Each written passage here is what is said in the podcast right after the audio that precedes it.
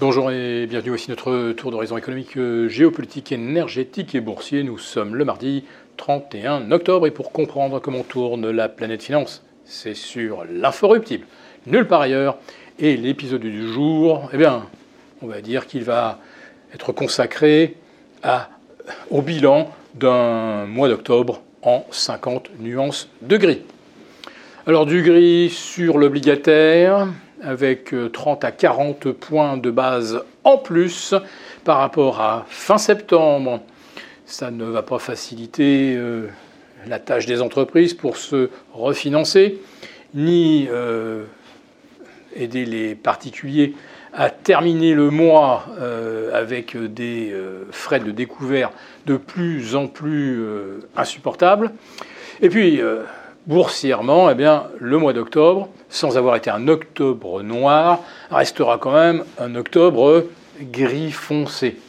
Gris foncé parce que euh, le CAC 40 aura reperdu environ 2,5%, enfoncé successivement plusieurs supports euh, cruciaux, notamment les 7150, puis les 7000, supports psychologiques, et puis tout récemment les 6880, qu'il ne parvient pas finalement à rattraper.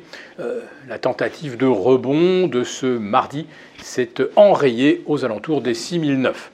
Bon, bah, la faute à Wall Street qui euh, avait euh, terminé, on va dire, sur un rebond prometteur lundi et puis qui bah, ne trouve plus sa voie aujourd'hui et euh, c'est même le rouge qui domine. Alors ça va conclure effectivement un mois d'octobre en repli d'environ 3% pour le S&P, pour le Nasdaq. Ce n'est donc pas le pire mois d'octobre depuis 40 ans, mais enfin ça ne va pas non plus euh, dans le sens euh, des espoirs de rallye de fin d'année et de retour sur les sommets, puisqu'en fait tous les supports, comme je le disais, ont été euh, cassés entre le 15, le 25, le 25-26 octobre.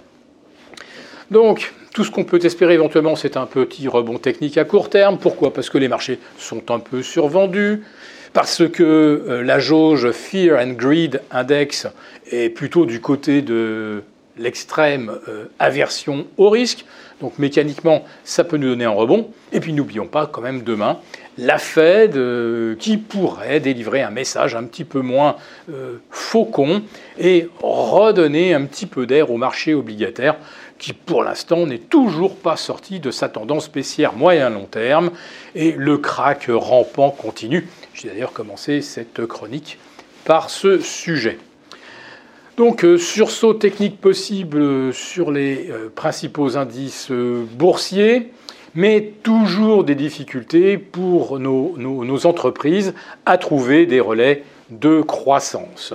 Donc tout ce qu'on peut espérer, effectivement, c'est euh, simplement l'embellie boursière, parce que l'embellie conjoncturelle, évidemment, on cherche d'où elle pourrait venir. La France vient d'annoncer une croissance très légèrement positive de 0,1%. Et ça, on le doit, euh, on va dire, à l'habileté de l'INSEE qui a réussi à bidouiller les chiffres de façon à ce qu'on ne ressorte pas en territoire négatif, comme nos voisins allemands qui sont à moins 0,1%. Alors évidemment, on a l'impression qu'il y a des planètes d'écart entre l'Europe et les États-Unis, alors qu'il n'y a qu'un océan. Les États-Unis qui, eux, euh, font face à une croissance de 4,9%, qui, à l'inverse, ressemble presque à de la surchauffe. Mais on va dire que le conflit au Proche-Orient est bien tombé. Il y a à peu près un mois de ça, le consensus c'était que la Fed devait à nouveau relever ses taux face à une inflation qui a du mal à retomber sous les 3,5, face à un marché du travail qui est proche de la saturation. Et euh, on a toujours des, signaux très très vigoureux du côté euh, de l'industrie. Bah tiens, de l'armement et euh, toujours euh, des prix pétroliers qui pèsent contre, tout projet de réduction des taux d'intérêt. Alors ce matin, on guettait le communiqué de la Banque centrale du Japon et effectivement, eh le contrôle de la courbe de taux se relâche et les taux vont donc pouvoir graduellement se rapprocher des 1%. Bon, ce sont toujours des taux très négatifs par rapport à une inflation de 2,3 ou 2,4%, mais c'est quand même un signal important. Reste que ça ne sera peut-être pas suffisant pour soutenir le yen et il en faudra peut-être plus pour l'empêcher d'enfoncer les 150 contre dollars. Car c'est ça qu'il va falloir surveiller d'ici la fin de la semaine, c'est la parité yen-dollar, car beaucoup de choses en dépendent.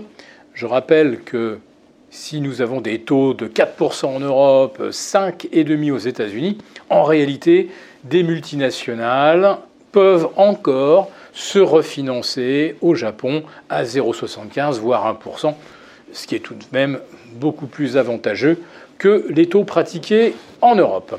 Donc si le yen se mettait à progresser, ça mettrait en difficulté beaucoup, beaucoup d'emprunteurs en yens qui euh, verraient donc euh, leur euh, remboursement s'alourdir à concurrence du renchérissement du yen.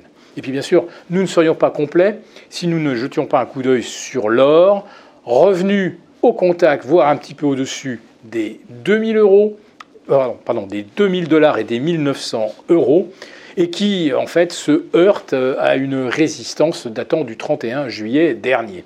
Eh bien, euh, l'or euh, peut à tout moment redécoller, mais ça, ça va dépendre du message de la fête de mercredi. Si jamais les taux se mettent à se détendre, alors oui, l'or pourrait être bien le placement de cette fin d'année.